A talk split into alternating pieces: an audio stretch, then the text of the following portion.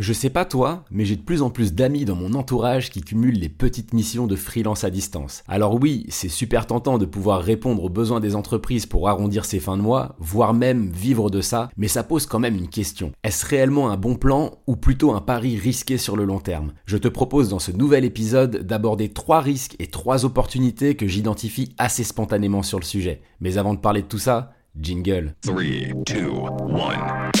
Bienvenue sur l'influenceur avec un grand H, le podcast qui t'accompagne dans ta vie professionnelle. À travers chaque épisode, je te livre mes meilleurs conseils pour trouver ta voie et t'épanouir dans ton travail. Je suis Guillaume Couder et je suis très content de te retrouver pour ce nouvel épisode.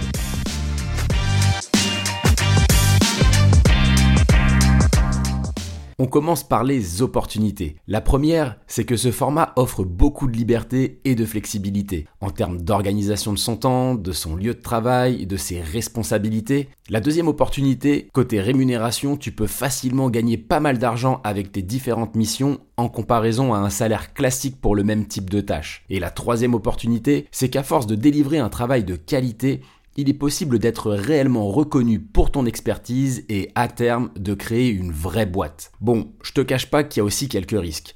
Le premier risque, c'est que les clients, ça va et ça vient. Et quand arrivent les crises comme le Covid par exemple, ils se font bien plus rares. Sur ce genre de petites missions, on a aussi souvent pas mal de frais, notamment les impôts qui prennent un joli pourcentage du montant facturé. Et le troisième risque du freelance, ce sont les éventuels soucis de santé qui pourraient t'empêcher de manière plus ou moins longue de répondre aux clients et donc de gagner ta vie. En conclusion, à l'éternel combat flexibilité versus précarité, ma réponse n'est pas tranchée. Si ton emploi du temps te permet de cumuler salariat et freelance, alors j'aurai qu'un seul conseil, go. N'hésite pas à me dire ce que tu penses de tout ça et à partager cet épisode à tes amis qui réfléchissent à se lancer. 3, 2, 1. L'influenceur avec un grand H, c'est fini pour aujourd'hui.